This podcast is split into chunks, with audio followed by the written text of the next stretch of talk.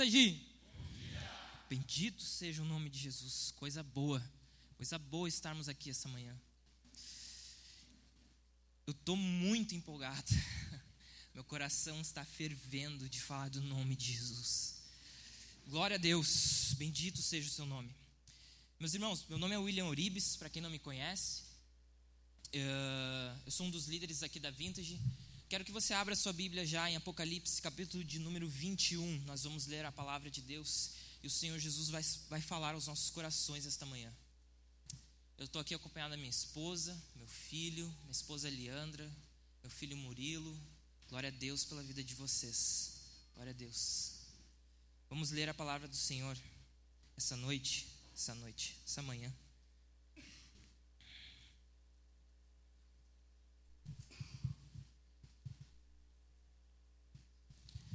Eu vou pedir ajuda dos rapazes da projeção aí. Hoje eu não vou ficar com. Se eu fico com o controle, eu mais me atrapalho do que, que ajudo. E eu prometo dessa vez eu vou colocar a versão certa do versículo aqui na, no telão, tá bom? Apocalipse, capítulo de número 21. A partir do verso 1, do versículo 1, a palavra de Deus diz assim: vamos ler até o versículo 8. E vi novo céu e nova terra pois o primeiro céu e a primeira terra passaram, e o mar já não existe. Vi também a cidade santa, a nova Jerusalém que descia do céu, da parte de Deus, preparada como uma noiva enfeitada para o seu noivo. Então ouvi uma forte, ouvi uma voz forte que vinha do trono e dizia: Eis o tabernáculo de Deus com os seres humanos. Deus habitará com eles. Eles serão povo de Deus e Deus mesmo estará com eles, e será o Deus deles. E ele, ele, ele enxugará dos olhos toda lágrima, e já não existirá mais morte, já não haverá luto, nem pranto, nem dor, porque as primeiras coisas passaram.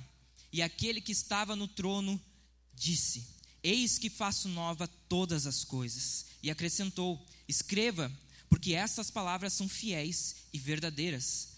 Disse ainda: Tudo está feito. Eu sou o Alfa e o Ômega, o princípio e o fim. Eu, a quem tem sede, darei de graça da fonte da água da vida. O vencedor herdará essas coisas, e eu serei o Deus dele, e ele será o meu filho. Quanto, porém, aos covardes, aos incrédulos, aos abomináveis, aos assassinos, aos imorais, aos feiticeiros, aos idólatras e a todos os mentirosos, a parte que lhes cabe será no lago que está queimando com fogo e enxofre, a saber, a segunda morte. Meus irmãos, o texto que acabamos de ler aqui é um texto que pulsa no coração da igreja.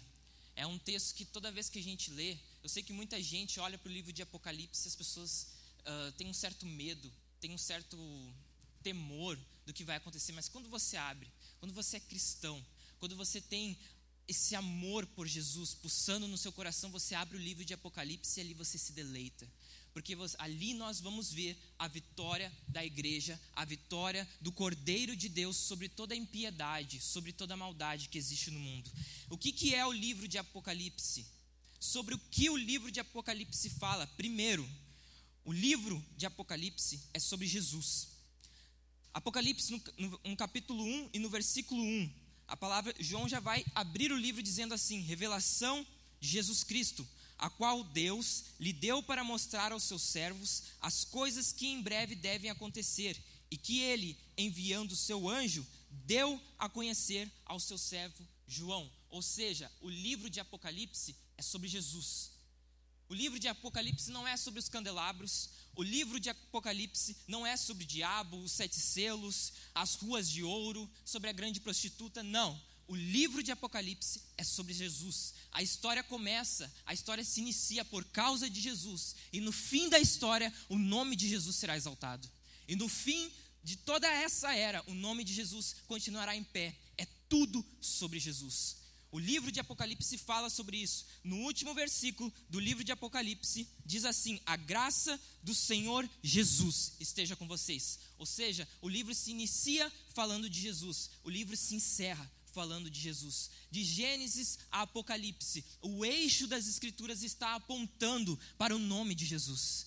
Todo joelho se dobrará diante desse nome. Não tem alguém, não tem um ser que possa no último dia estar de pé diante desse nome. Todo joelho será dobrado e glorificará o nome de Jesus Cristo, porque é tudo sobre ele. Glória a Jesus, bendito seja o seu nome. O livro de Apocalipse vai nos mostrar também, no versículo 5, o João ele vai dizer assim: e da parte de Jesus Cristo, a fiel testemunha. Nos primeiros versículos, João vai nos dizer que Jesus, ele era fiel testemunha, ou seja, aquele que falou todos os decretos, aquele que anunciou a palavra de Deus para nós. No capítulo no Evangelho de João, no capítulo 12, versículo 49, João ele vai dizer assim, Jesus ele vai dizer assim: "Porque eu não falei por mim mesmo, mas o Pai que me enviou, esse me ordenou me ordenou o que dizer e o que anunciar. Ou seja, quando Jesus ensinava, quando Jesus falava, quando Jesus se debruçava, eh, dava atenção a alguém, sentava com alguém para anunciar, para falar, ali era a boca de Deus falando. Jesus sempre falou aquilo que o Pai, ele sempre esteve direcionado por aquilo que o Pai o, uh, mandou ele dizer. João ele vai dizer também que ele é o primogênito dos mortos. Paulo ele vai explicar isso em Colossenses 1,18, dizendo que ele é a cabeça do corpo da igreja. O que, que quer dizer que ele é o primogênito dentre os mortos? Que Jesus é o único ser que ressuscitou para nunca mais morrer. Na morte de Jesus, Deus, na morte de Jesus, Jesus mata a morte. Ou seja, Jesus tem o domínio sobre a morte. Ou seja, aqueles que creem em Jesus não morrem mais. Aqueles que creem em Jesus passam pela morte. A como os puritanos diziam, a morte não tem mais poder sobre nós. A única coisa que a morte faz com o nosso irmão é entregá-lo nas mãos de nosso Senhor Jesus Cristo. É esse é o poder, a única coisa que a morte pode fazer com, conosco. Ou seja, nós estamos nas mãos de Jesus. Não estamos debaixo do poder da morte, não estamos debaixo do poder do pecado, nós estamos debaixo do poderio de Jesus, e Ele é maior do que a morte, Ele venceu a morte, glorificado, bendito seja o seu nome. Ele continua dizendo, e é no versículo 5: o primogênito dentre os mortos, do capítulo 1, o soberano dos reis da terra. Isso aqui é demais. Isso aqui é demais. Porque qual era a época que João estava escrevendo esse livro? Era a época do rei Domiciano. Havia uma perseguição severa ao povo de Deus. A igreja estava debaixo de ataque. O rei Domiciano Diferente dos outros reis que existiam, toda vez que um rei morria, eles pegavam, uh, construíam uma estátua dele e, se declara, e declarava esse rei como um deus e as pessoas passavam a adorar essas pessoas. O rei Domiciano teve a ousadia de, se declarar Deus antes de morrer. Ele pensou, pô, que, que, que, glória é essa que eu vou ter depois que morrer? Que sentido? Vou me declarar Deus agora. E ele se declara. E é lindo que João vai escrever dizendo assim de Jesus: Não há ninguém que esteja numa posição maior do que Jesus. Ele é soberano sobre os reis da terra. João tinha sido enviado para a ilha de Patmos. Tinha sido enviado. A ilha de Patmos é para aquelas pessoas que não tinham mais solução, não tinham mais o que fazer. Não conseguiam parar de falar do nome de Jesus. Glória a Deus, bendito. Jesus é sobre os reis. Jesus é sobre os prefeitos, Jesus é sobre os nossos governadores, Jesus está sobre os nossos presidentes. Por isso que toda vez que a gente vota, meus irmãos, a gente vota com, com pesar, porque eu queria estar votando no nome do Senhor Jesus. Eu queria que o Rei Jesus reinasse e ele vai reinar. E ele vai reinar. Essa é a nossa esperança. Toda vez que o cristão vai lá, digita o número de um governador, de um presidente, de um prefeito, ele digita com. Não era isso que eu queria. Eu queria que o nome de Jesus estivesse aqui. É essa a nossa esperança. Ou seja, o livro de Apocalipse fala sobre isso. No versículo 8 do capítulo 1, eu sou o Alfa e o Ômega. Ou seja, a essência do livro de Apocalipse é mostrar que a história não está à deriva.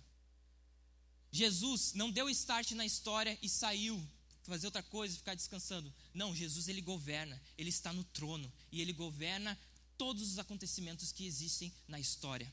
Tudo que aconteceu até hoje, Jesus é soberano sobre todas essas coisas. Nada sai das suas poderosas mãos, nada ocorre sem que Jesus não tenha feito.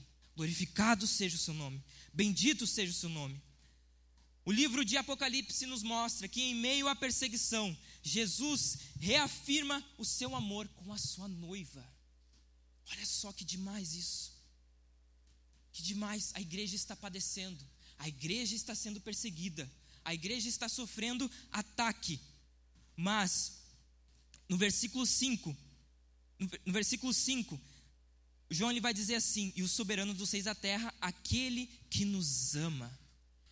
Meu irmão, vai ter momentos que nós vamos passar por lutas, vai ter momentos que a gente vai passar por sofrimento terrível, vai ter momentos que a gente vai passar por todos os perrengues que a gente passa nessa vida, mas é nesses momentos que o Senhor Jesus reafirma o seu amor conosco. Jesus não deixa a sua noiva, a igreja, a qual ele verteu o seu sangue, padecer, ficar sozinha. Não, Jesus está sempre ao nosso lado. Por mais que não pareça, Jesus está no controle, Jesus está no trono. Glorificado, bendito seja o seu nome.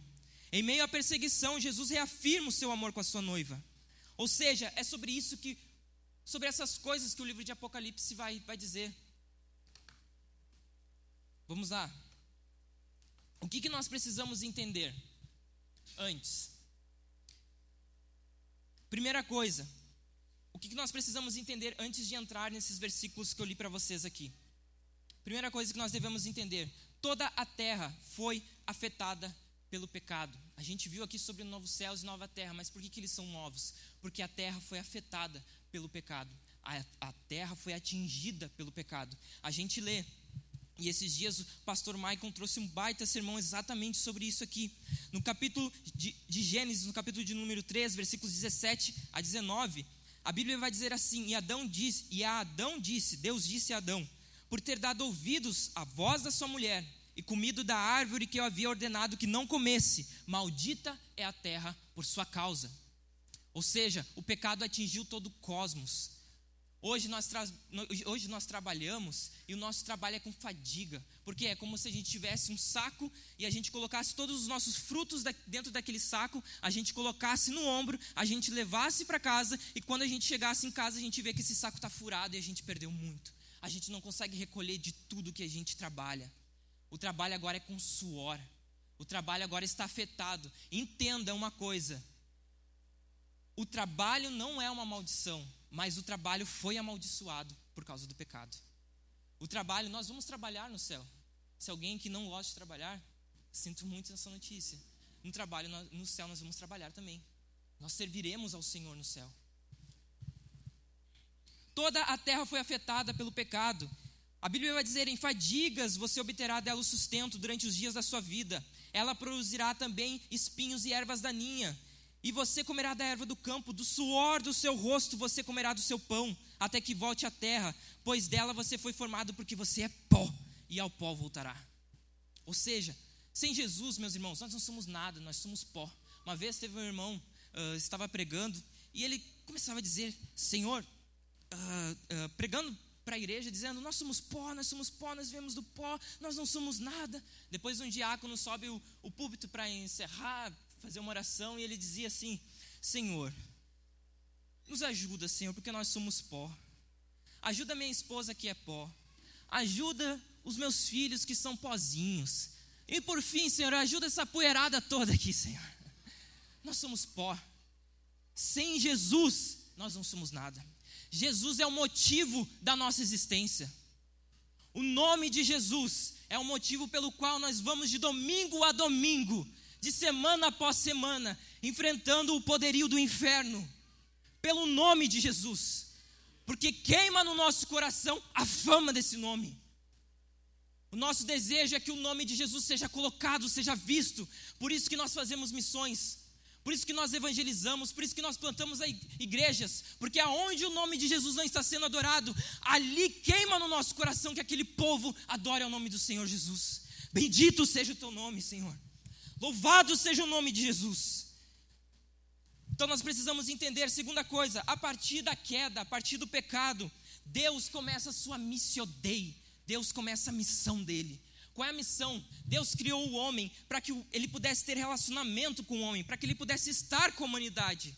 No jardim, Adão desfrutava, Adão e Eva desfrutavam de um relacionamento com o Senhor. Isaías vai dizer que os nossos pecados fazem separação entre nós e Deus, ou seja, por causa da queda, por causa do pecado, nós não conseguimos mais nos relacionarmos com Deus. Mas aí há algo sobrenatural. Deus, apesar disso, apesar da desobediência do homem, Deus começa a ir de encontro à humanidade. Nós nos afastamos dele e Deus começa a ir ao nosso encontro. Bendito é o seu nome, louvado seja o seu nome. E ele começa a missão, a missão dele. E a missão de Deus é querer estar com o povo de Deus. Deus levanta os patriarcas, Deus resgata o povo de Israel, Deus levanta reis, Deus levanta profetas, Deus levanta sacerdotes, todos falhos. Ninguém conseguia completar a missão. Ninguém conseguia ser suficientemente bom, suficientemente justo, suficientemente digno de conseguir reatar o nosso relacionamento com Deus. Aí Deus, por causa do seu infinito amor, ele desce até nós. E nós temos o Emanuel, o Deus conosco. Bendito seja o nome de Jesus. Deus começa a vir em nossa direção. Deus começa a ir ao nosso encontro. Nós não conseguíamos nos aproximar dele por causa dos nossos pecados, Deus diz: tudo bem, eu vou até você. E Deus começa a vir, e Jesus vem. Ah, Jesus vem. Jesus nasce. E aqui nós vemos, meus irmãos, o futuro, a eternidade, o Deus eterno invadindo o nosso presente, invadindo a nossa era, pisando o nosso chão. Esses dias eu enviei um, eu, eu vi um vídeo no, no Instagram do Soares indo no Assum. E aquele vídeo, não sei se vocês viram, foi compartilhado muitas vezes. As pessoas ficam apavoradas de ver o quinto maior artilheiro da, do mundo pisando no Assum, andando pelo Assum. Eu olhei aquilo e eu vi a necessidade do homem de, de, de adorar alguém, de ver alguém, de estar com alguém importante. Meus irmãos, o Deus que criou os céus e a terra pisou o nosso chão. O Deus que fez todos os céus, o Deus que formou a terra, o Deus que sustenta a terra com a sua poderosa mão, desceu e veio até nós, pisou o nosso chão, e Ele está aqui essa manhã por causa do seu sangue, por causa da sua obra vicária, a cruz. Bendito seja o seu nome, louvado seja o nome de Jesus, coisa boa é anunciar o teu nome, Senhor. A missão de Deus, Jesus vem, Jesus vive uma vida perfeita. Jesus vive uma vida que eu e você jamais viveríamos. Jesus ele nunca peca. Jesus ele cumpre toda a vontade de Deus. Jesus ele anuncia os decretos do Senhor. Jesus ele cura muitas pessoas, mostrando a realidade da nova criação. Olha só que interessante. Olha só que sublime isso. Quando Jesus curava alguém, quando Jesus anunciava as boas novas, porque quando Jesus ele curava, ele dizia: Eis aí o reino de Deus. O que, que ele estava querendo dizer com isso? Ele, está querendo nos, ele estava querendo nos mostrar que na eternidade não haverá doenças. Quando Jesus curava um endemoniado, expulsava demônios, ele estava mostrando realidades da eternidade. No céu, na eternidade, meus irmãos, não haverá demônios, não haverá pecado, não haverá dor, não haverá sofrimento. Por isso que isso é sublime. Por quê? Porque depois que Jesus morre, ressuscita ao terceiro dia, ele institui a igreja.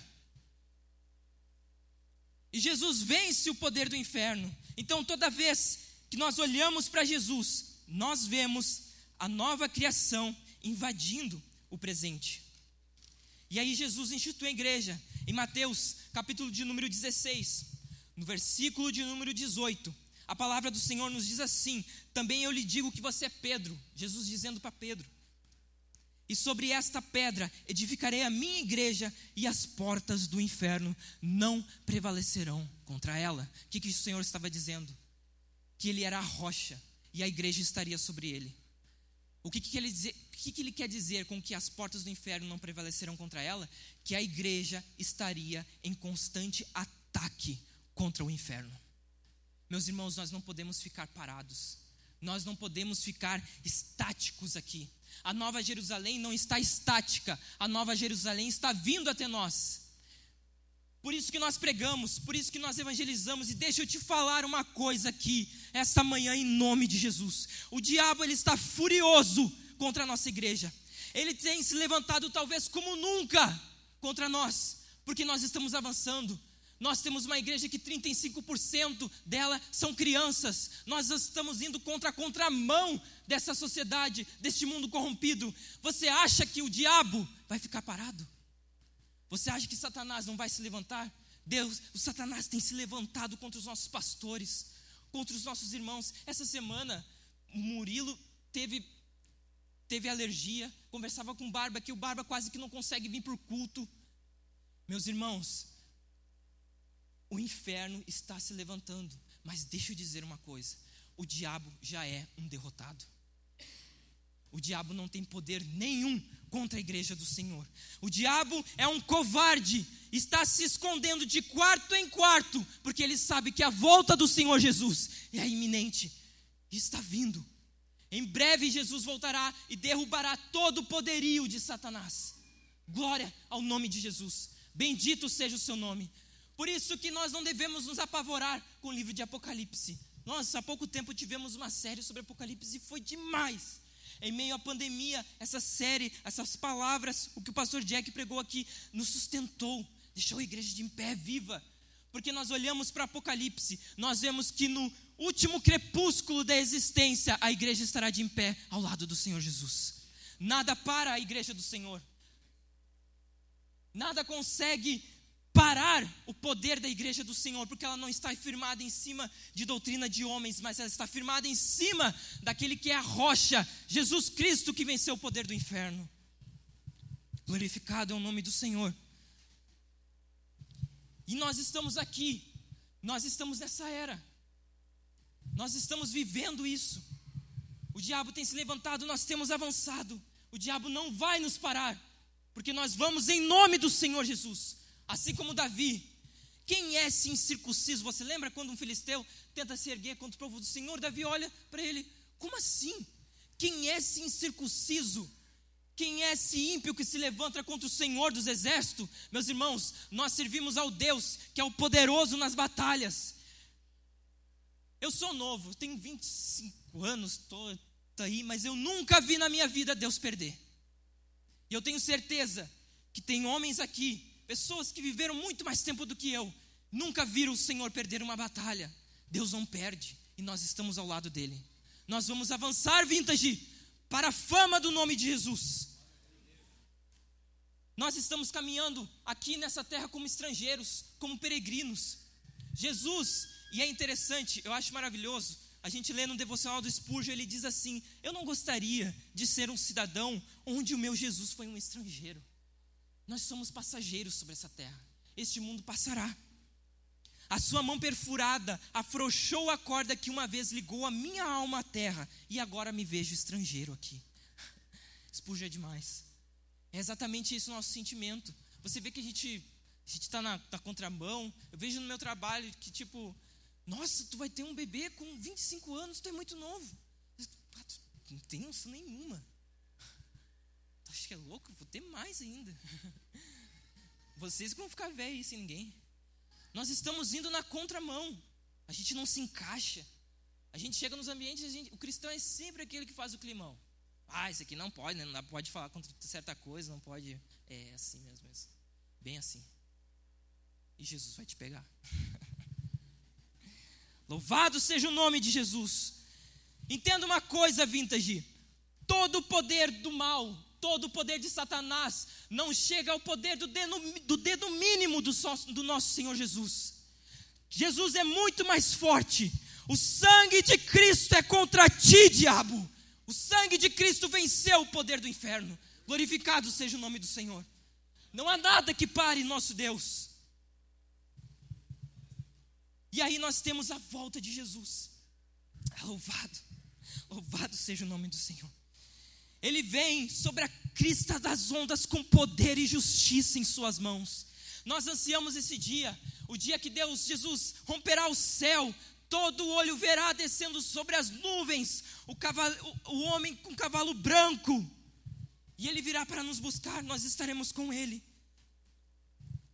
Naquele dia estarão todos que não se dobraram diante de Jesus.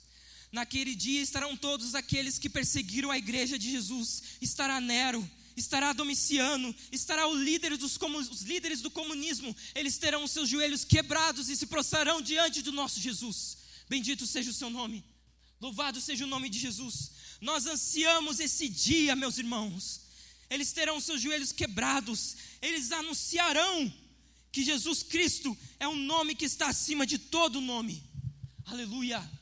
Bendito seja o seu nome. Vamos lá. Quem não estará lá? Quem não estará no céu? Podem passar, por favor. No versículo 8 do capítulo 21 que nós lemos, João nos mostra: primeiro, não estarão os covardes, aqueles que se acanharam, aqueles que fizeram pouco caso. Não, vou deixar isso aqui para amanhã. Não, aceitar Jesus, não, deixa lá para o final da minha vida. Não, vou aproveitar minha juventude, vou aproveitar minha, minha. Como se existissem outros deuses. Como se existisse um outro Deus. Me apresenta um outro Deus que me dá salvação me apresenta um outro Deus que me livra do meu pecado. Não existe. Não existe outro Jesus, não existe outro Deus. Qual é o teu grande plano? Você que está adiando as, aceitar Jesus, você que está adiando confiar em Jesus, você que está adiando entregar a sua vida para Jesus, qual é o teu grande plano? Qual é a tua grande estratégia? Me diz. Que, que grande ideia é essa que tu tem? Mostre-me um Deus que pode me dar a vida eterna. Maomé disse: Eu não sei o propósito da vida. Confúcio disse: Eu não sou o caminho. Buda disse: eu, No final da sua vida eu ainda estou procurando pela verdade. Mas o nosso Senhor Jesus disse: Eu sou o caminho, a verdade e a vida. Ninguém vai a Deus senão por Ele. Bendito seja o seu nome. Louvado seja o nome de Jesus. Lá estarão os incrédulos, os religiosos Aqueles que uh, confiam mais em suas obras do que em Jesus. Aqueles que não confiam em Jesus. Uma vez, estava contando para o Barba ali, a gente estava conversando agora, antes de, de eu subir aqui. Estava contando, uma vez eu estava evangelizando e a gente chegou para uma, uma, uma mulher que estava sentada e a gente perguntou para ela: Posso te falar de Jesus? Posso conversar contigo, falar de Jesus? Ela falou: Não, não preciso de Jesus, eu já tenho Deus no meu coração. Como assim? Não tem outro caminho. Não é as suas obras que te levam a Deus. Não é o que você faz que faz com que você esteja de pé diante do Senhor. É por causa do sangue de Jesus. É por causa do poder de Jesus. Estarão lá os religiosos, aqueles que confiaram mais em suas obras, no seu braço, confiaram mais naquilo que, que estavam fazendo do que confiaram em Jesus. Lá estarão os abomináveis. Abomináveis abomináveis. Abomináveis, aqueles que amam a maldade, aqueles que têm prazer na maldade, aqueles que fazem a maldade por maldade, estarão lá. Não estarão lá. Errado. Quarto, estarão os assassinos. Daí você pensa, não, aí eu não me encaixo. Aí eu não. Posso ter os outros aqui, mas aí eu estou livre. Mas Jesus vai dizer, meu irmão, que se você odeia o seu irmão no seu coração, você já matou. A régua está em cima. Se você odeia, se você não, não tem prazer em estar com os teus irmãos, você já matou ele no seu coração. Lá estarão os, imo, os imorais. Meus irmãos, hoje a, por, a pornografia é praticamente onipresente na nossa época. Para todo lado que você vê, você, você caminha, a pornografia está estampada. Este mundo é imoral, este mundo é sujo, e eles se orgulham ainda dessas coisas. Cuida do teu coração, meu irmão, para que essas coisas não entrem. Quem está de pé, vigie para que não caia. Bendito seja o nome de Jesus. Lá estarão os feiticeiros, aqueles que tentam manipular a divindade. Sabe aqueles que fazem dessa uh, uh, feitiçaria? Você tentar manipular a divindade. Sabe quando tem a, a dança da chuva? Daí você pensa, pô, aí eu não me encaixo. Mas toda vez que você tenta uh, manipular Deus com teu choro, esse choro forçado, parece o Murilo. Murilo chora, às vezes não, não cai uma lágrima do olho. Grita, grita, grita, só de. Te amo, meu filho. Estarão essas pessoas que tentaram manipular, tentaram baganhar com Deus. Isso é feitiçaria. Glória ao nome do Senhor. Estarão os idólatras, aqueles que não têm a sua confiança em Jesus, aqueles que confiaram no seu trabalho, aqueles que confiaram no dinheiro, aqueles que criaram deuses para si, aqueles que confiaram mais nas suas esposas, nos seus filhos, depositaram a sua esperança. Nós não depositamos a esperança em homem nenhum. Ninguém pode nos dar a vida eterna, somente Jesus. Se você está aqui, talvez caiu de paraquedas aqui essa manhã, e você está vendo um povo aqui que se reúne e se alega com a morte de um cara que morreu há dois mil anos atrás, entenda: este homem morreu para nos dar a vida eterna. Ele era Deus, ele pisou o nosso chão e nos livrou da morte do pecado. Estarão os idólatras, aqueles que não confiaram em Jesus. Estarão os mentirosos, aqueles que amam a mentira. A gente vai ver aqui no versículo que o vencedor, no versículo 7, herdará essas coisas. Eu serei o Deus dele e ele será o meu filho. Mas no lago de enxofre, no inferno, estarão aqueles que têm por pai o diabo. O diabo é o pai da mentira e ele tem os seus filhos. Aqueles que amam a mentira. Não, eu não minto, eu não minto. Falso testemunho também é mentira. Você vem aqui, dá toda essa pompa tua, mas em casa você é outra pessoa. Em casa você vira um demônio. Lá estarão os mentir... lá não estarão os mentirosos. Agora vamos lá. Quem estará lá? Ah, vocês são rápidos, hein? Quem estará lá? Quem quis estar com a igreja de Jesus aqui. Meus irmãos, quem lutou junto com a igreja de Jesus, estará junto com a igreja de Jesus lá no céu. Quem lutou as nossas lutas, quem esteve junto. E aí eu te pergunto nessa manhã: você gosta de estar com o povo de Deus? Você tem prazer de estar? A comunhão é importante para você? Você é o primeiro a sair quando acaba o culto? No GC, você vai só para bater ponto? Como assim? Você quer, quer dizer que você quer passar a eternidade com a igreja de Jesus, mas aqui você não quer andar junto? Aqui fica fazendo um pouco, cara, não, tipo, ah, tá ruim, tá, tá difícil. Nós somos o povo que tem sangue nos olhos para que o nome de Jesus seja proclamado. E ele é proclamado, ele é a partir do momento que a igreja avança, a igreja anda junto. Glória ao nome do Senhor. Quem vai lá? Quem viveu para promover o nome de Jesus. Meu irmão, qual é o foco da tua vida? Pelo que você vive? O que, que consome o teu tempo, o teu dinheiro? As suas finanças? O teu tempo é com foco para que o nome de Jesus seja glorificado? Ou para que você construa os seus, o seu império aqui nessa terra? Qual é o foco da tua vida? Vamos lá. Quem estará lá? Quem ajunta tesouro nos céus? Pessoas que não vivem uma vida centrada nelas, nos seus prazeres, nas suas vontades, mas pessoas que viveram a sua vida, depositaram as suas finanças, depositaram o seu tempo, depositaram os seus talentos a serviço da obra de Jesus. Essas pessoas ajuntaram tesouros nos céus, tesouros que a traça não pode derrubar, não pode acabar, não pode destruir. Tesouros, você, você pode ver, você, você vê que tem coisa errada aqui nesse mundo que as, as coisas elas estragam paradas. Se tu deixa, sei lá, um, qualquer coisa parada, com o tempo aquilo dali acaba, corrói, destrói, suja, sei lá, acaba.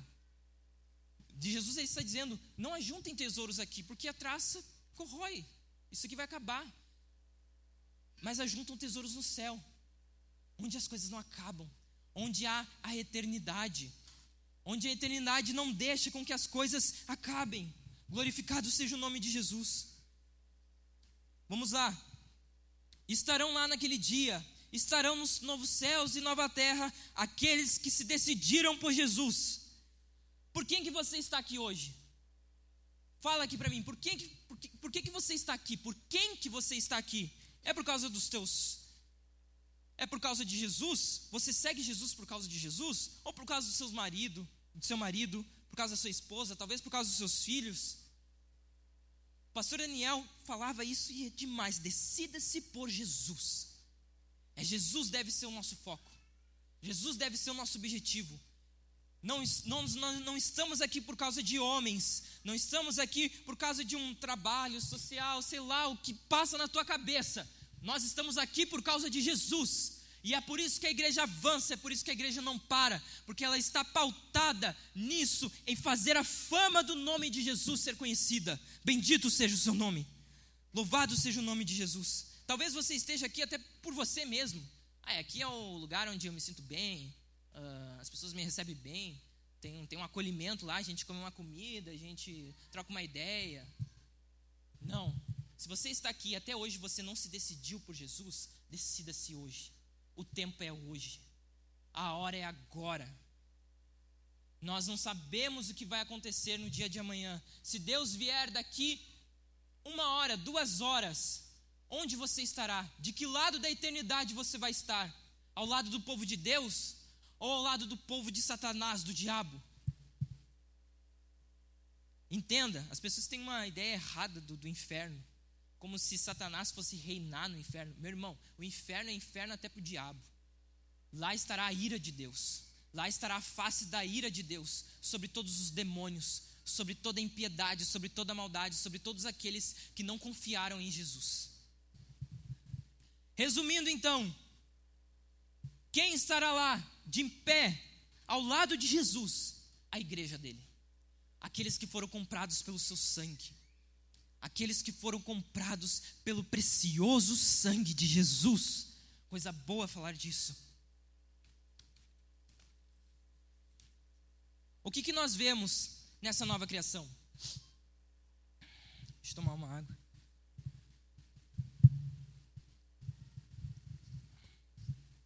Poderia ter aberto antes, né, Brabo? Poderia ter aberto antes.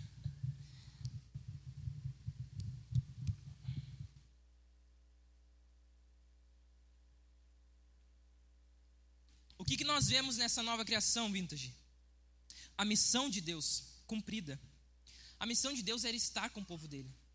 Jesus disse: Eu vim uh, resgatar o que se havia perdido. A, a comunhão com o Senhor havia se perdido.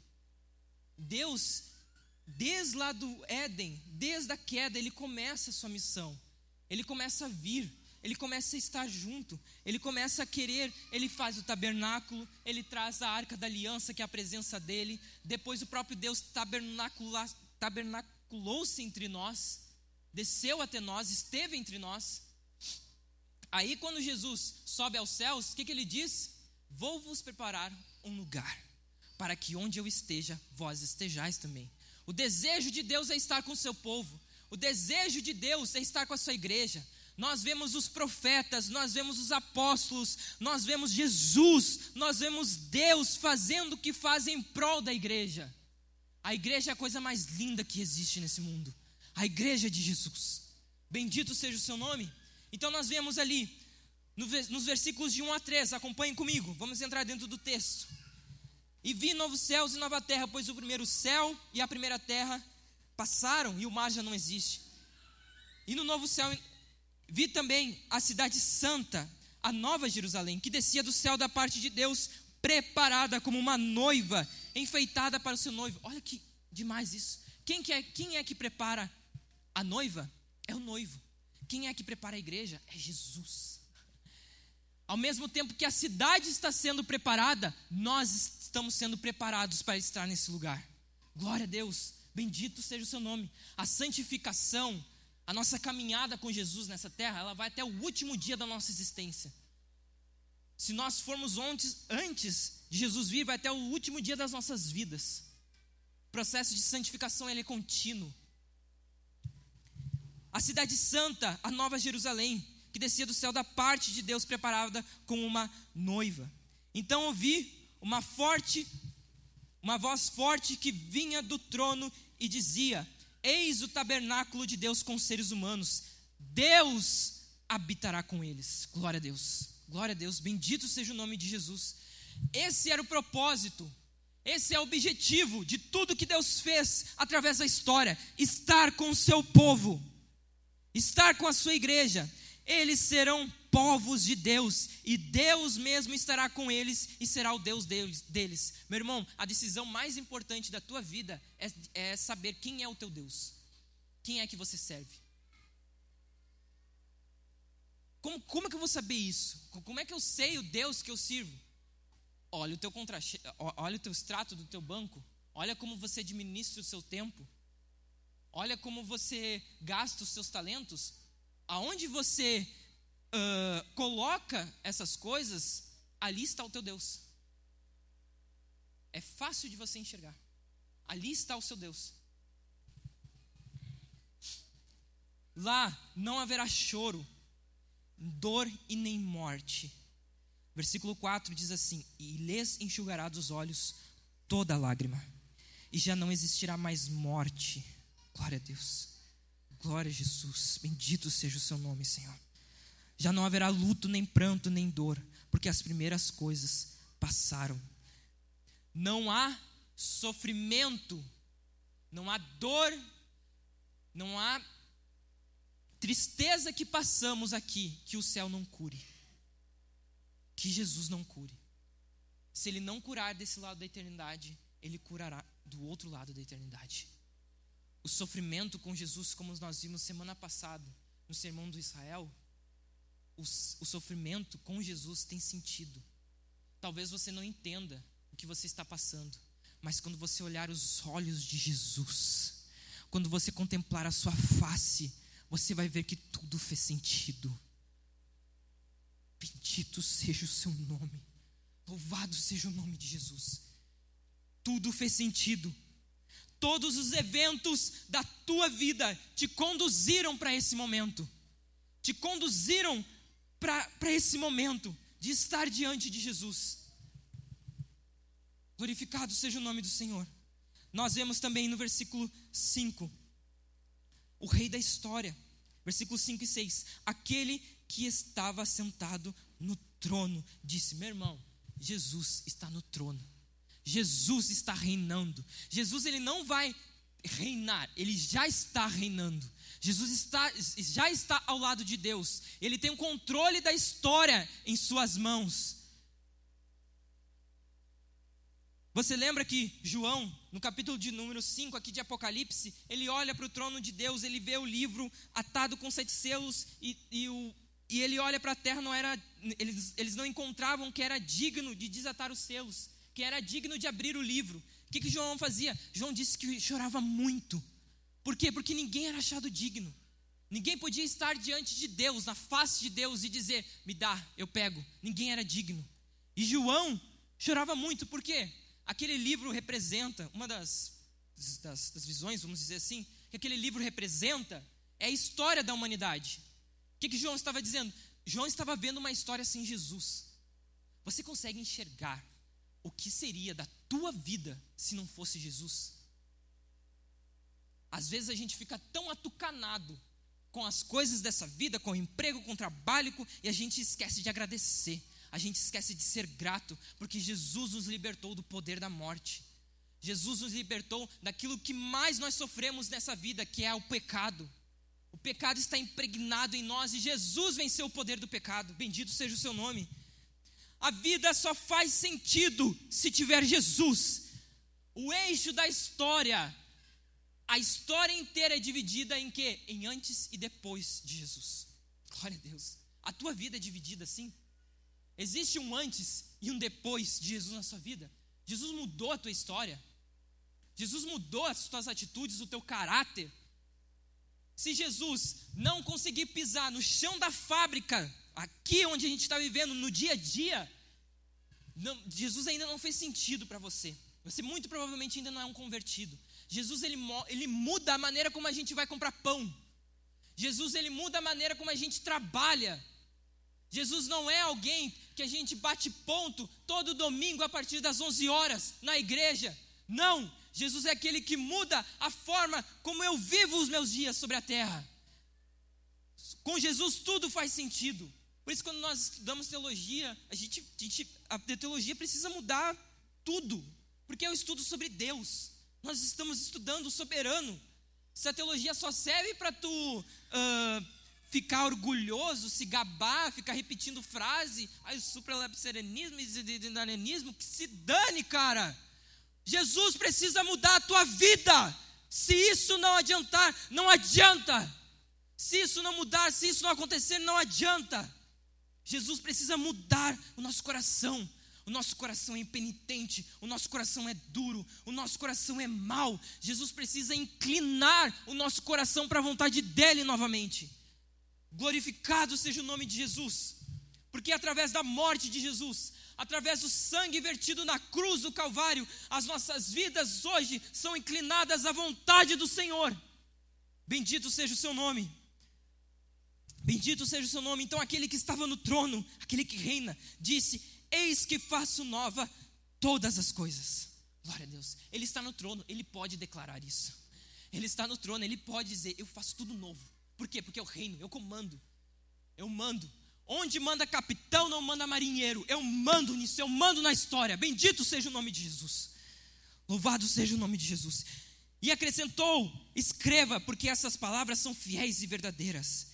Gente, a Bíblia é o que Deus diz. A Bíblia é o que Deus fala. A Bíblia ela é fiel e verdadeira. Por isso que nós pregamos ela domingo após domingo.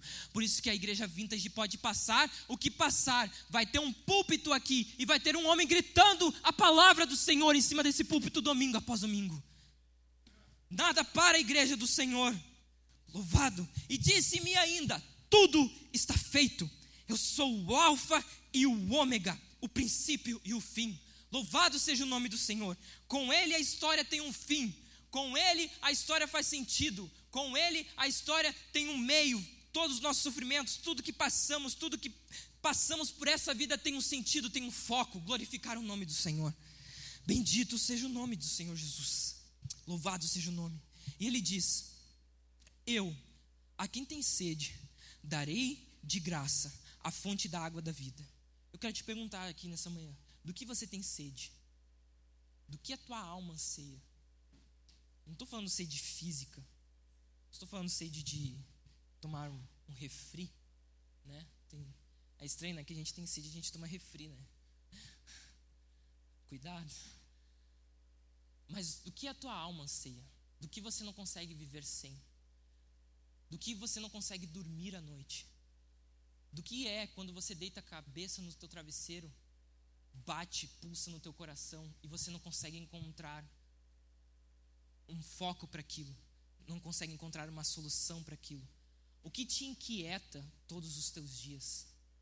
Deixa eu te dizer, Deus colocou a eternidade no nosso coração. E o nosso coração não descansa enquanto não encontrar o Senhor Jesus.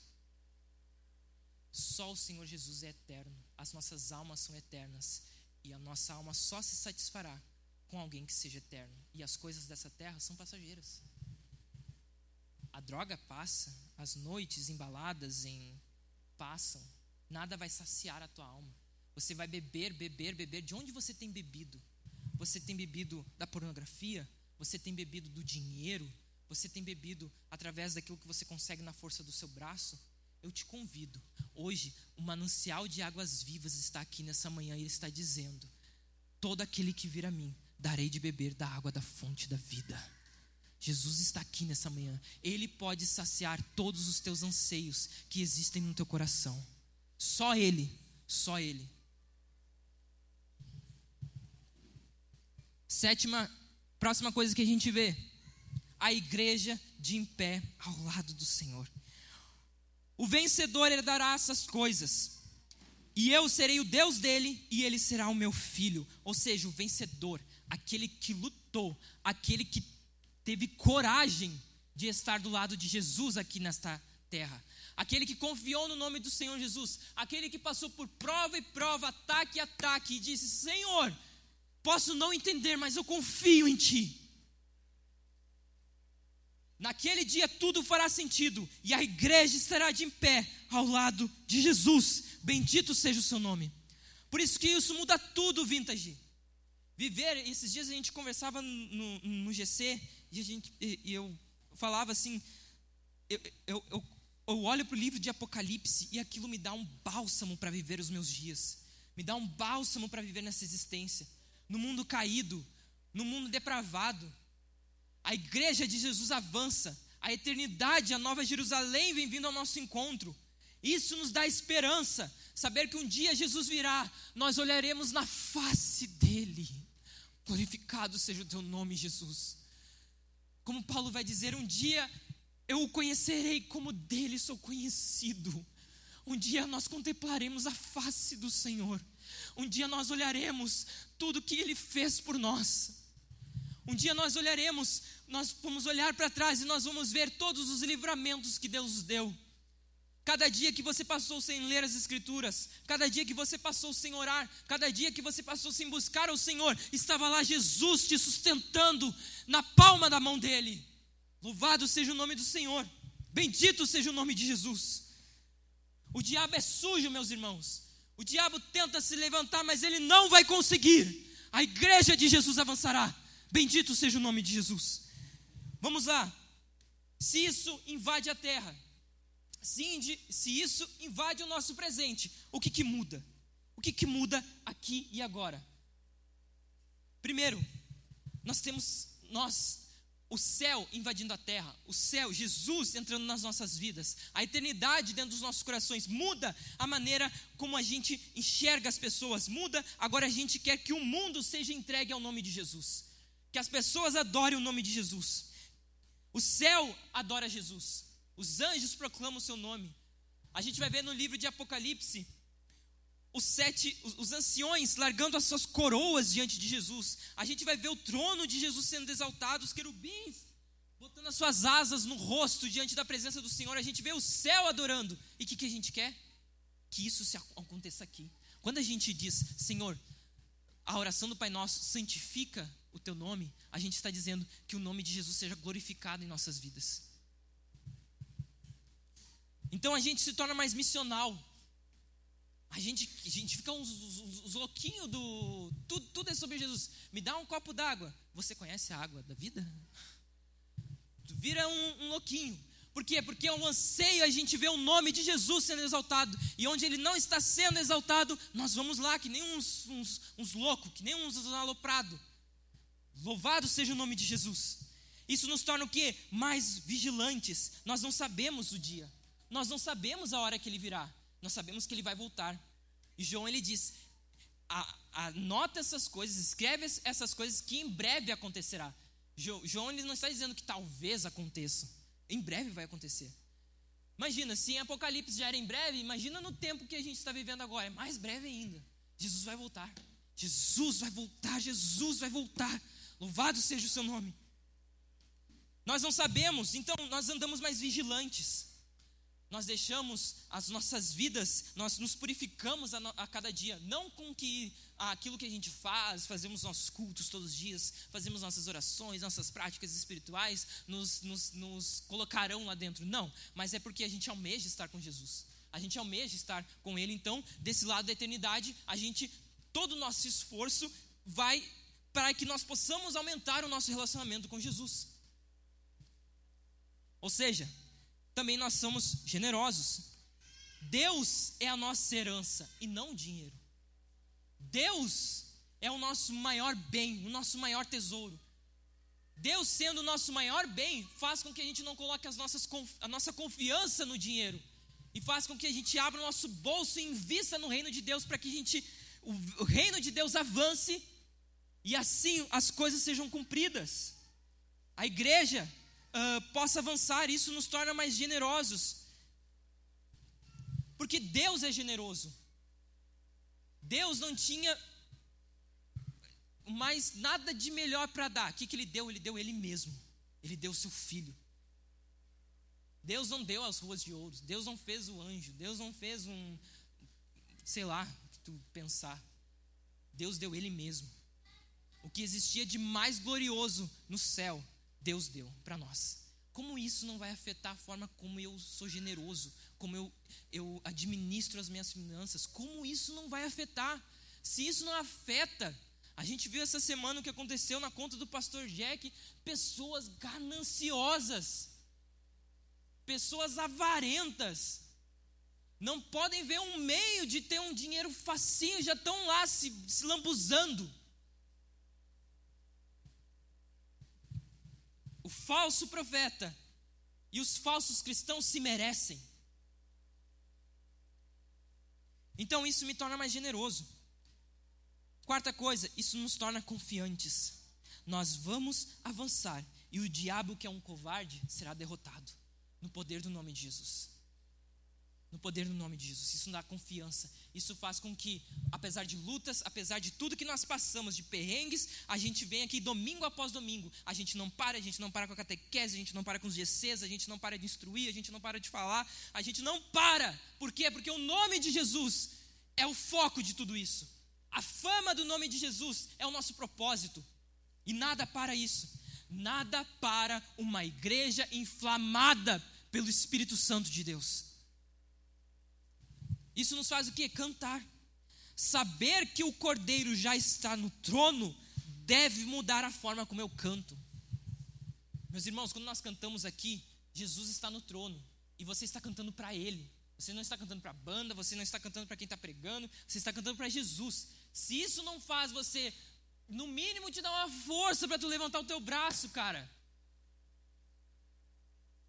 Se no céu nós vamos cantar a Ele, como que isso não vai mudar agora? A forma como eu canto, a forma como eu adoro o nome do Senhor. Louvado seja o nome de Jesus. Isso também nos faz muda a forma como a gente serve. Nos céus, vamos servir ao Senhor. No céu, nós não vamos lá ficar parado. O céu não vai ser uh, um. Uh, vai ter uma rede lá que você vai se deitar, vai, ficar lá descansando, aquela brisa fresquinha. Né? Ontem deu uma Ontem deu uma amenizada no calor assim que foi. Parece um bálsamo, assim, né? Muito bom. O céu não vai ser. O que, que, que, a Bíblia mostra aqui? O céu ele é o quê? Uma cidade. Tem ruas, tem muros. O céu não é aquela visão que tem ah, é toda a natureza. Desculpa aí os biólogos, vai ter natureza, vai ter. Mas é uma cidade.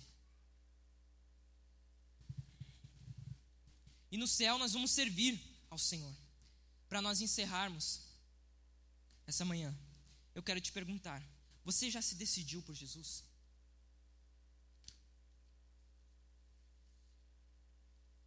Qual é o teu foco aqui nessa manhã? Qual é o teu objetivo aqui? Ah, não sei, cara, bem meio estranho. É um povo meio estranho, né? Eles levantam as mãos e glorificam a um a, a, morte de alguém, né? Eles ficam felizes porque alguém morreu. É meio, meio estranho. Qual é o teu foco? Qual é o teu objetivo? O Senhor Jesus está aqui. Se você se entregar ao Senhor Jesus esta manhã, Ele mudará a tua história. Ele mudará a tua vida. Arrependa-se do seu pecado. Se entregue ao Senhor Jesus. Ele é o dono da história. Ele é o dono das nossas vidas. Com Ele tudo faz sentido. Com Ele a história tem um fim. Com ele a história teve um começo. Amém, meus irmãos? Louvado seja o nome de Jesus. Vou passar aqui já, acho que era o pastor Jack. Ele vai estar ministrando a, a Santa Ceia. O pastor Jack está aí? Ele pediu para eu passar para ele. Acho que ele está subindo. Nós vamos cear essa manhã. Nós vamos cantar essa manhã. Eu peço a você, levante as suas mãos. Glorifique o nome de Jesus. Jesus está no trono vintage. Jesus está reinando. Jesus está com o controle da história em suas mãos. Nada foge dos seus propósitos, daquilo que ele instituiu. Vamos cantar essa manhã. Isso muda a forma como eu canto. Nós vamos cear, nós vamos participar do corpo e do sangue de Jesus passar para o pastor Jack aqui. Abençoe. Vamos ficar de pé, meus irmãos.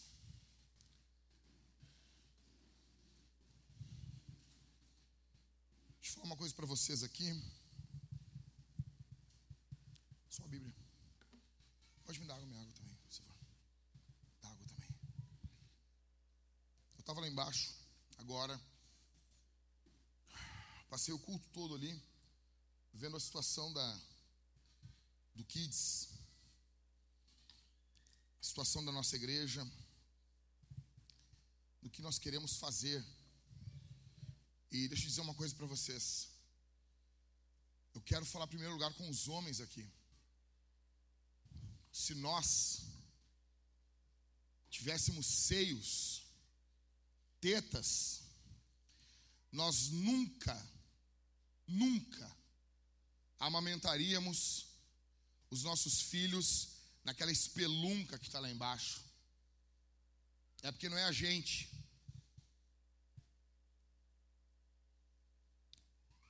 A sala de amamentação eu não conhecia, porque eu estou sempre aqui pregando e sempre resolvendo problema.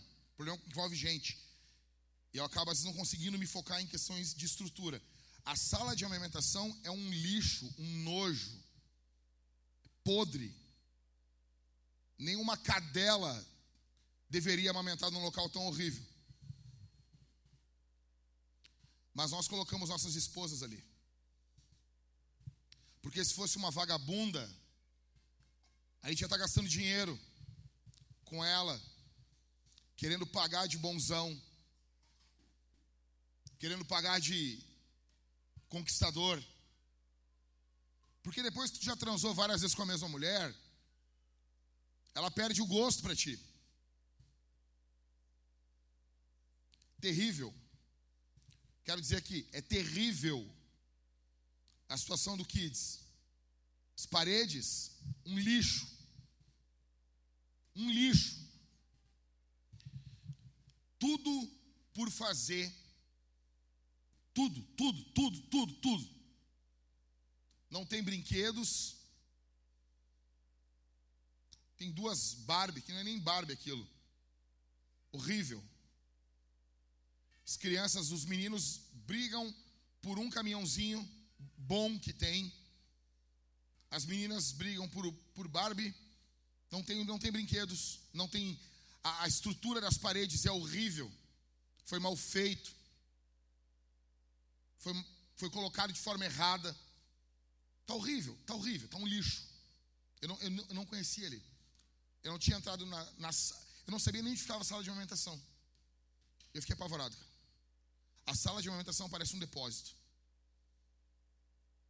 Aí, nós estamos aqui em cima, na nossa reunião aqui, falando em ter filho, cantando, e nós colocamos os nossos bens mais preciosos, porque a coisa mais preciosa para mim nesse mundo, depois do Senhor Jesus, é a minha mulher e as minhas filhas. E nós botamos as coisas mais preciosas para nós nesses lugares. Ah, pastor, mas eu sou missionário, seja você. A tua esposa não deve passar necessidade. Tu tem que gastar dinheiro com a tua mulher.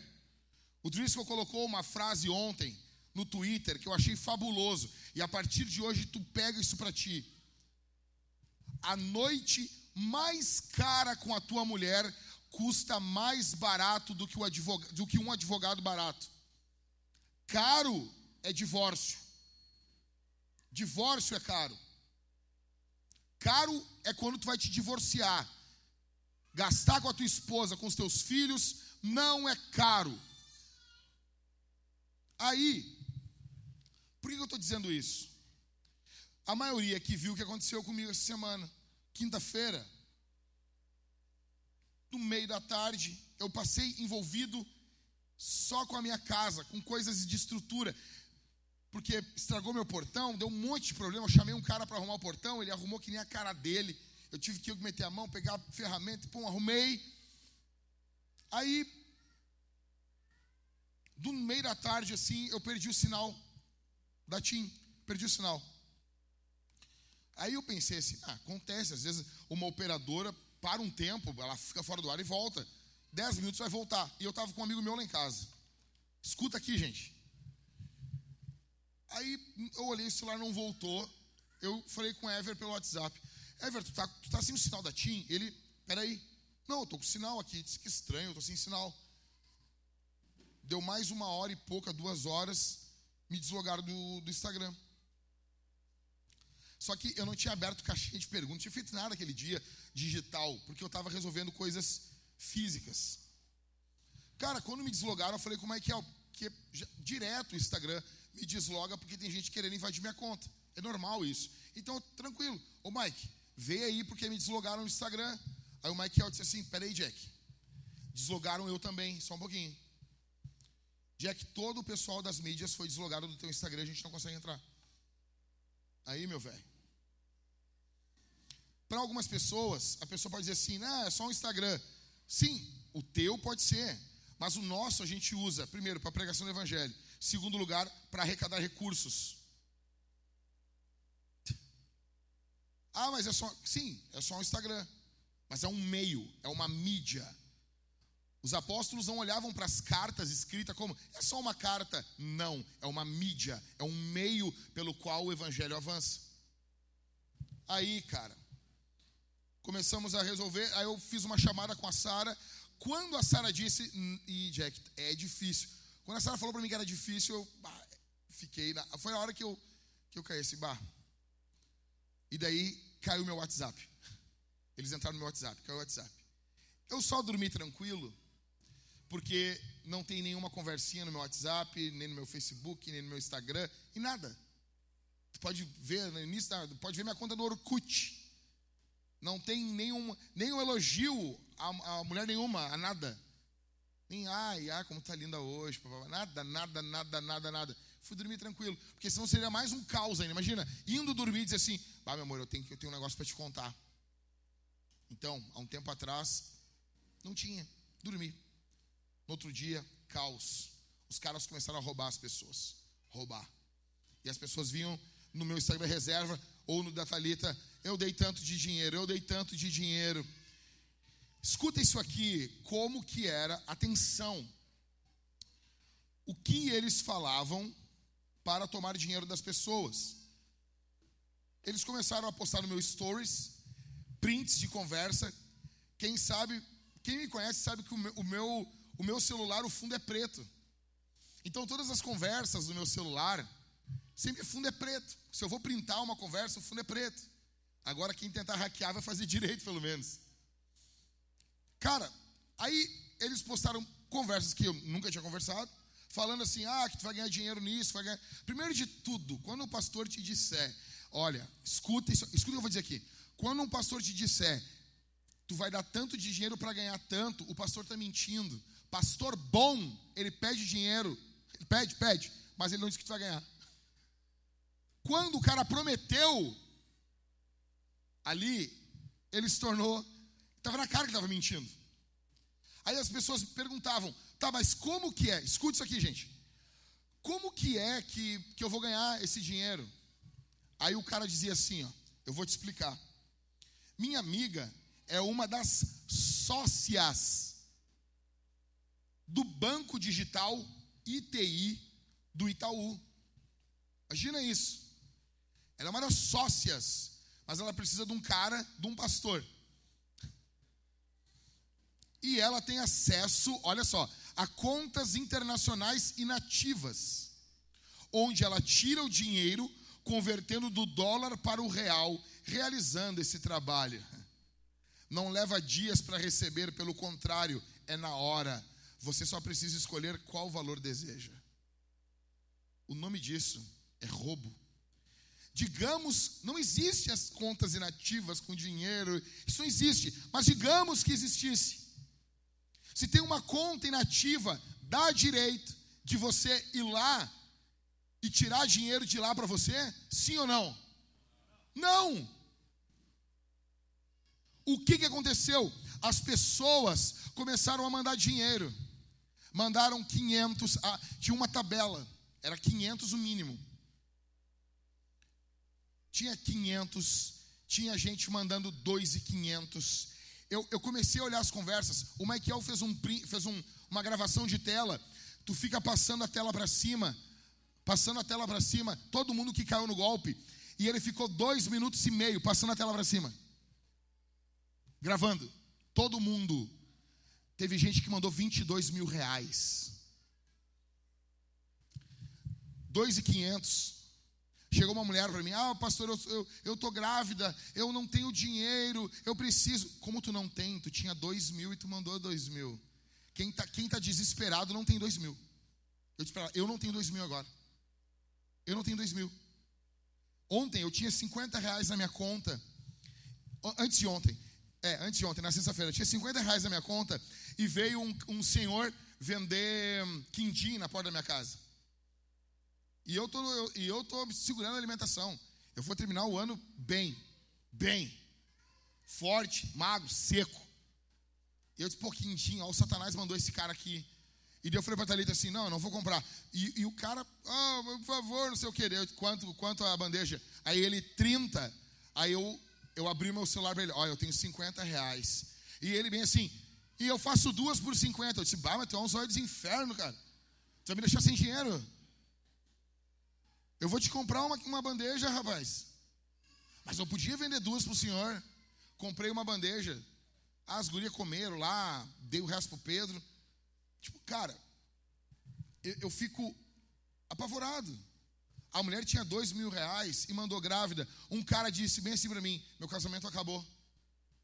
Eu tinha 500 reais para pagar uma conta e eu mandei, porque eu queria pagar todo o cartão, não sei do que, e meu casamento já estava por um fio. Ou seja, e ele, e ele vinha falando meio que dando a entender para me pagar. Deixa eu dizer uma coisa para você. Por que, que o cara, escuta aqui, por que, que os caras que invadiram a minha conta no Instagram não disseram assim, gente, aqui é o Jack, pega esse pix aqui porque nós queremos plantar uma igreja. Nós queremos ajudar, ou então, eu preciso de ajuda para as minhas filhas e botasse as fotos das minhas filhas ali. Ah, uma delas está com câncer, não sei o quê. Por que, que ele não fez isso? Porque as pessoas vão dar, e o dar menos. O que, que motiva as pessoas a abrir o bolso? A ganância. Aí eu venho aqui e digo assim para você: você não vai, você não vai ganhar nada em doar para a igreja.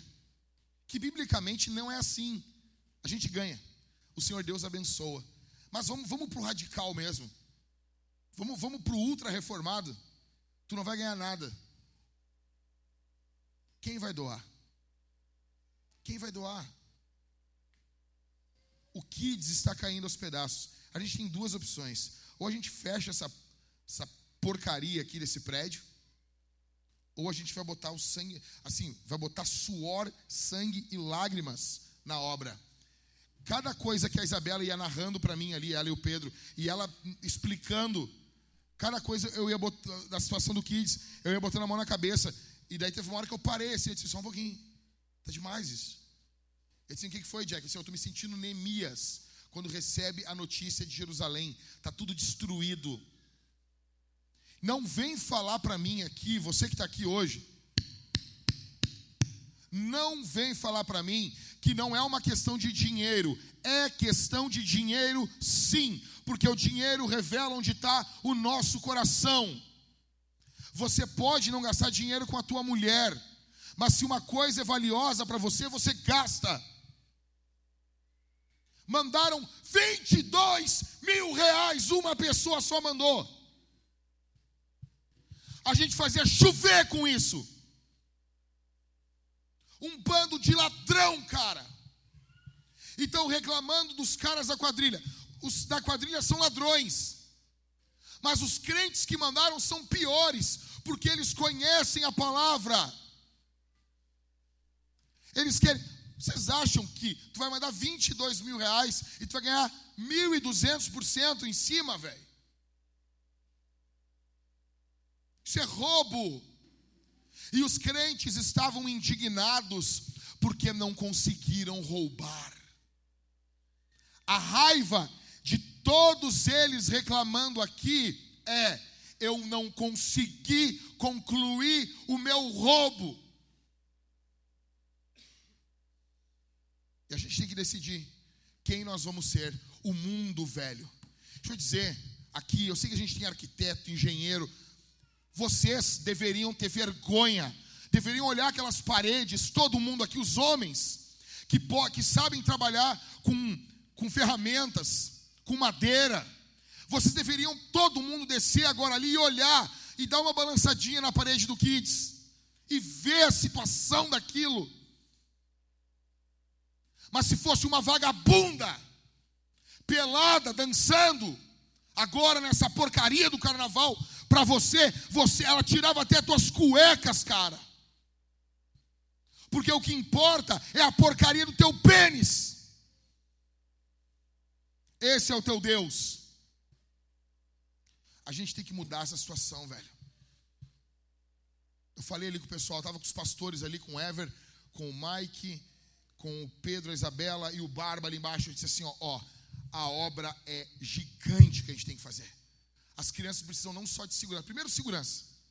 Depois, elas precisam de brinquedos decentes. Cara, a acho que a Thaís e a e a Débora, elas vinham uma vez por mês.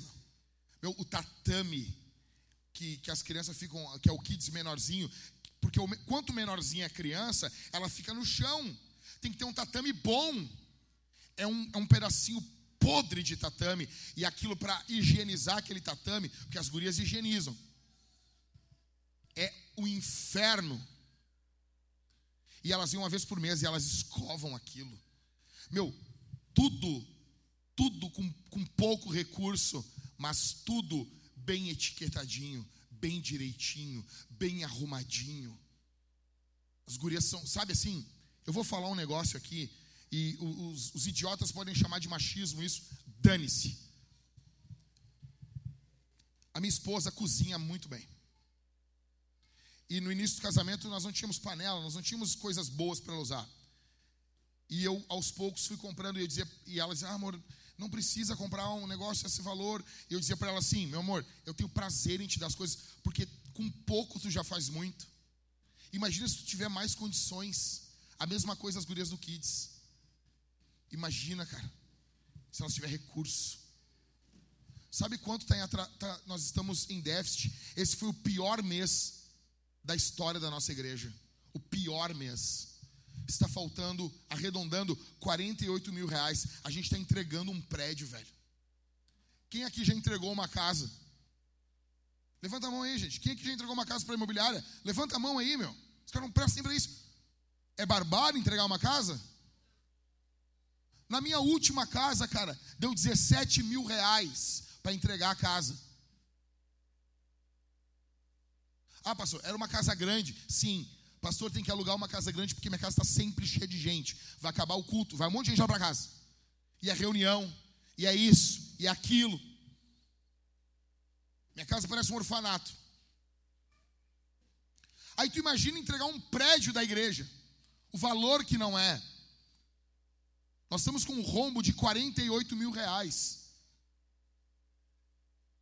Aí, aí a oferta semana passada foi dois mil reais. Cara, é sério, sério, isso é, sério, isso é, isso é de enlouquecer, velho. Isso é de enlouquecer. Ah, mas dois mil reais é, é bastante. É bastante para quê? Para uma igreja? Vocês piraram. Isso é loucura. Isso é loucura. Os ímpios estão ganhando, as trevas estão ganhando. Ah, mas a teologia da prosperidade, cara, cara, dane-se o que esses imundos estão fazendo em nome de Deus. Se eles estão roubando em nome de Deus e você sabe que você tem que doar por amor e você não doa, você se torna avarento igual os pastores da teologia da prosperidade. Você usa isso como desculpa. Agora, quanto custa? Cara, uma pizza. 80, 90 reais uma galera. Uma ida no McDonald's, que é uma porcaria de um hambúrguer. Quanto custa? Quanto custa uma calça? Um tênis? Quanto custa uma camisetinha de marca que a gurizadinha usa? Quanto custa? Quanto custa uma, uma ida num fundi que tem que ir? tem que fazer, mas a obra de Deus fica sempre por último. Meu, eles estão ganhando. Quando eu olhei o meu Instagram, eu vi que eles estão ganhando. As trevas estão ganhando. Não, o nosso valor não é esse. A quê? Meu, o reino de Deus envolve na prática. Na prática. Na prática, como é que é? Nós fizemos uma reunião semana passada, ali em casa, e quebrando a cabeça para levantar recursos para a igreja. Como que nós vamos levantar recursos para a igreja? Como que nós vamos? Aí nós tivemos uma ideia. Vamos fazer uma comunidade chamada Projeto 83. Projeto 83. Que é para quem é de fora do estado, quem não tem como vir na vintage. Não é, não, a pessoa não é membro da igreja, mas a pessoa contribui com no mínimo 30 reais e ela vai ter acesso aos materiais da vintage e mais um e-book semanal. E a gente vai ver mais algumas coisas ainda.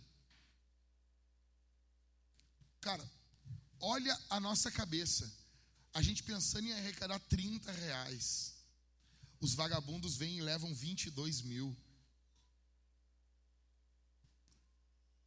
Ah, mas não, cara, como que eu não vou comparar? Como que eu não vou comparar?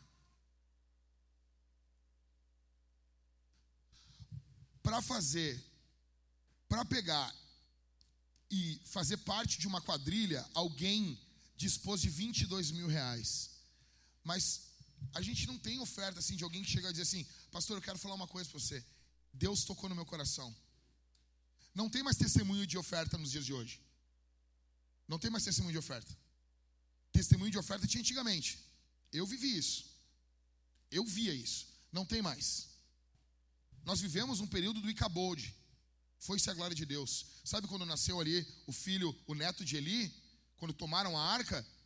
Podiam tirar da placa da nossa igreja vintage, Assembleia de Deus, Presbiteriana, Batista, e colocar na placa assim, ó, Icabode. Foi-se a glória. Nós não temos mais testemunhos. Não temos mais. Quem se converte já se converte bichado. O que tem de gente que é recém-convertida aqui na igreja, que estão dando problema, que é coisa de crente velho para dar problema. Os, os convertidos já, com, já se converte doente. Temos pouca vida de Deus. Homens que não estão se doando para suas mulheres, mulheres que não se submetem aos seus maridos, uma treva, uma treva, é uma treva os demônios dançam no nosso meio. Nossas casas estão tomadas de demônios. Nossos filhos são, estão sendo diariamente consagrados aos, aos demônios, ao diabo. E nós viemos aqui e achamos que estamos fazendo grande coisa. Porque tu doou 150 pila no mês, tu te acha um campeão. Vai ter vergonha na tua cara, meu se isso aqui não doer em ti? Por que, que eu tenho que ficar pensando, quebrando a cabeça, como que nós vamos levantar recursos? Por que, que você não faz isso também? Eu não tenho mais dinheiro, Jack, então quebra a cabeça comigo. Cara, oito cidades no Rio Grande do Sul não tem uma igreja. quando eu digo não tem nenhuma, não tem nem universal. Para os caras ir na sexta-feira e se rolar no sal lá em cima. Não tem nem isso. Nem isso eles têm. Uruguai tomado de ocultismo, de sincretismo, de incredulidade. E a gente fala assim: nós queremos estar na brecha, nós queremos enviar missionários. Como que nós vamos fazer isso sem recurso? E alguns aqui vão ficando cada vez mais pobre, porque você é avarento, e Deus te resiste. E tudo que você projeta você não consegue, e você não vai conseguir. Porque se fosse para isso aqui, você conseguiria. E o louco é que teve gente que não caiu porque não deu tempo. Dimitri, teve gente que tentou mandar o dinheiro. Cadê o Michael? O Michael viu. Teve um cara que ele mandou, Daniel, ele mandou o print assim, ó. O banco disse, Mariane, o banco disse que isso aqui é golpe. E mandou para a quadrilha. E os caras, não, veja bem, não é golpe, não. Manda não sei o quê. E a mulher mandou. O banco tentou ajudar. Mas vamos nós aqui. E nós? E nós, vintage?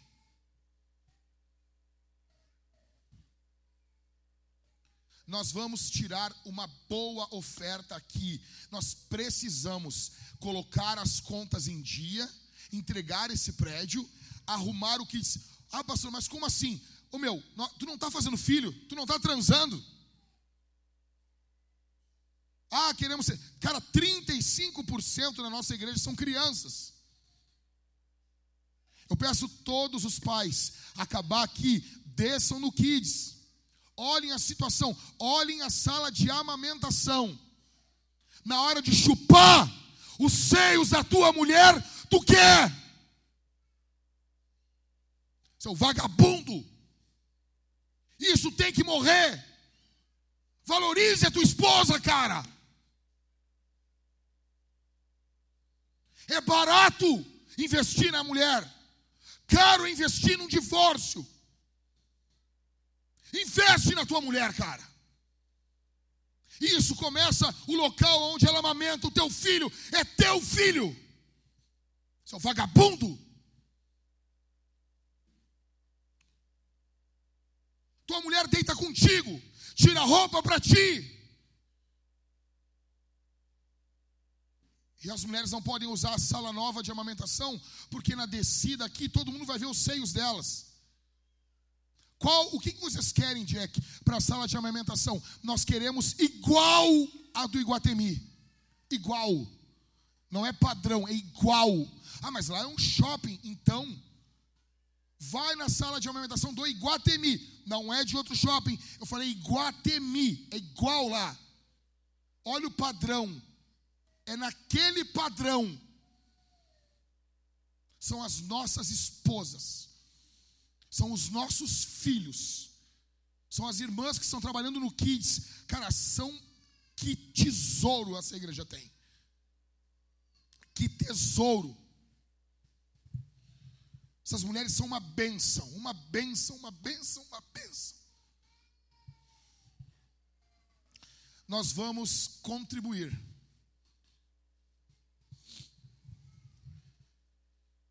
Nós vamos contribuir ali atrás. Nós temos duas placas com QR Code. Nós temos aqui o DE com a máquina de cartão. Do outro lado, o Aquino. Não está com a camiseta, Aquino? Não? Tem o Aquino com a outra máquina. E temos dos dois lados também o gasofilácio. Você pode doar através do cartão, através do Pix, crédito, débito, não importa. Você vai ser generoso, cara.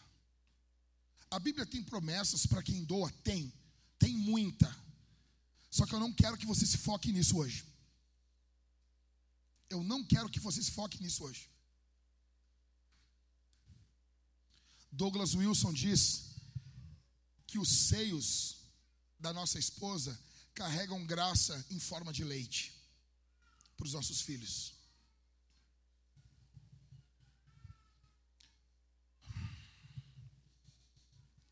Nós vamos ser generosos. Nós queremos chegar no final do ano plantando duas igrejas, enviando dois plantadores no mínimo. E nós precisamos de uma mudança radical. Aquilo que o Hernandes Dias Lopes diz é verdade. O reverendo Hernandes Dias Lopes diz, Ever, Deus já deu o dinheiro. Está no bolso dos crentes. E eu achava que isso era, mas talvez fosse forçado, Cara, olhando as mensagens, a igreja, os membros das igrejas são ricos. São ricos. A mulher grávida que deu dois mil para roubar, você acha que se fosse feito um pedido para ela dar metade, para arrumar o kids da igreja dela, você acha que ela tinha dado? Vamos lá, vamos lá, campeão. Vamos lá, campeão. Fala comigo aqui. Ô prudente. Sabe quem é o prudente? Estou terminando aqui, estou terminando. Me aguenta só mais um pouquinho. O prudente é aquele que na hora de dar ele é prudente. Não, não podemos se emocionar. Está tempão na igreja, está bastante tempo na igreja. Ele, ele não, não, não, não, não. Pastor pede dinheiro. Pastor é assim, não podemos nos emocionar. Mas na hora de mandar dinheiro para o golpe, foi rápido. A mesma coisa na hora de ter filho. Já notou? Vamos ter mais filhos? Aí o cara, não, não, a gente tem que calcular bem. Nós não podemos sair fazendo filho aí. A gente tem que ter a vida regrada planejamento familiar. O cara tá com o nome no SPC. Tá na cara que ele não planeja porcaria nenhuma na vida dele. Ele é um cagão. A mesma coisa que envolve ofertas. É o único momento da vida que você pensa, não, tem que ter. não, não pode ser emotivo, tem que ter pensamento. Na hora de comprar uma coisa, a última camisa do clube é rápido. Na hora de comprar um sapato, é rápido. Uma bolsa é rápido. Aí na hora da oferta, não. Temos que pensar bem. Temos, não, não podemos não podemos sair rápido assim fazendo isso. Temos que calcular, temos que orar. Como é que nós vamos escapar das mãos de Deus? Como é que nós vamos escapar? Você acha que diante do juízo final, nós vamos chegar na cara de Deus e vamos dizer o que para Deus? Ah, pastor, tu acha que o uso do dinheiro vai impactar o juízo final? Óbvio que vai. Óbvio que vai. Porque o dinheiro, ele é o único Deus apresentado ali no Novo Testamento que rivaliza com o Senhor. É mamon, é um ídolo. É um ídolo. E se você não gosta de ouvir isso, você tem que ouvir isso. Nós vamos responder ao Senhor com uma generosa oferta. Nós vamos cantar. Nós vamos nos alegrar pelo que foi pregado aqui. Ok? E você vai para casa guardando isso no seu coração, como um missionário. E nós temos que virar essa, essa medida, essa batalha. Nós temos que plantar igrejas, boas igrejas, gente com sangue no olho, para ver o nome de Jesus glorificado. Porque a situação que nós estamos é terrível no nosso país. É terrível. Terrível. Pai, eu te agradeço por cada um que será generoso aqui. Eu te agradeço por cada um. Eu te agradeço pela ceia que vamos beber e comer, pelo pão, pelo vinho. Te agradeço pela comunhão que o Senhor Deus nos dá. Eu peço tua misericórdia. Eu peço tua graça operando aqui poderosamente sobre nossas vidas. No santo e no bendito nome de Jesus. Fica conosco. Fica conosco. Que haja temor aqui. Que nós possamos avançar. Que isso aqui não seja apenas uma palavra dita num momento específico, mas que isso traga transformação de vida. Em nome de Jesus. Em nome de Jesus. Exalta o teu nome. Glorifica o teu nome, Senhor. Toca os corações aqui. Que possamos ser homens que amam suas esposas, que amam seus filhos, mulheres que amam suas famílias. Em nome de Jesus.